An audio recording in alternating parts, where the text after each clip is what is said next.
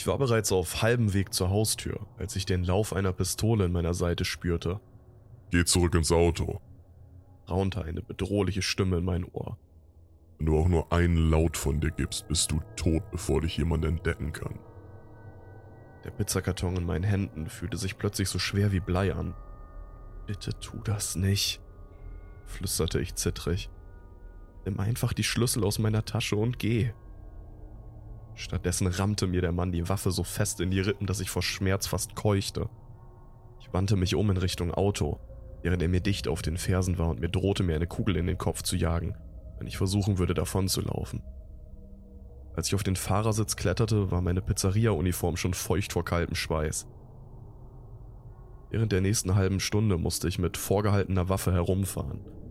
Mein Chef rief mich immer wieder an, bis der Mann mein immer noch klingelndes Telefon aus dem Fenster warf.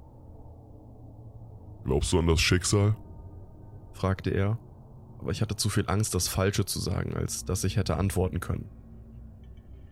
Jetzt schon, fuhr er fort, unbeirrt von meinem Stillschweigen und ließ ein Lächeln aufblitzen, das mir ein Schauer über den Rücken jagte. Du bist genau zum richtigen Zeitpunkt in mein Leben getreten. Ich überlegte, ob ich ihm sagen sollte, dass dies mein letzter Abend in meinem lausigen Job sein sollte, in dem sich jede Schicht wie eine Ewigkeit anfühlte. Ich wünschte mir nichts sehnlicher, als nach Hause zu gehen, mich ins Bett zu verkriechen und nie wieder auch nur ein Stück Pizza ansehen zu müssen. Aber ich wusste, dass ich ihn damit nur wütend machen würde. Also hielt ich den Mund und umklammerte das Lenkrad so fest, bis meine Knöchel weiß wurden.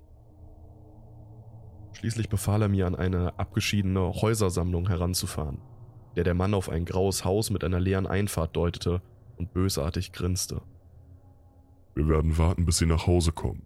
Dann nimmst du den Pizzakarton und klopfst an die Tür. Wenn sie aufmachen und dir sagen, dass sie nichts bestellt haben, stör mich rein. Werden sie jemandem wehtun? fragte ich misstrauisch. Er verengte seine Augen bedrohlich und mein Herz setzte einen Schlag aus. Tu einfach, was ich sage, antwortete er unwirsch. Und dann kannst du gehen. Aber ich habe ihm nicht geglaubt. Zeit verging, der Geruch von Tomatensauce und Knoblauch hing schwer in der angespannten Luft des Autos. Ich hab Hunger, meinte er und griff nach dem Pizzakarton.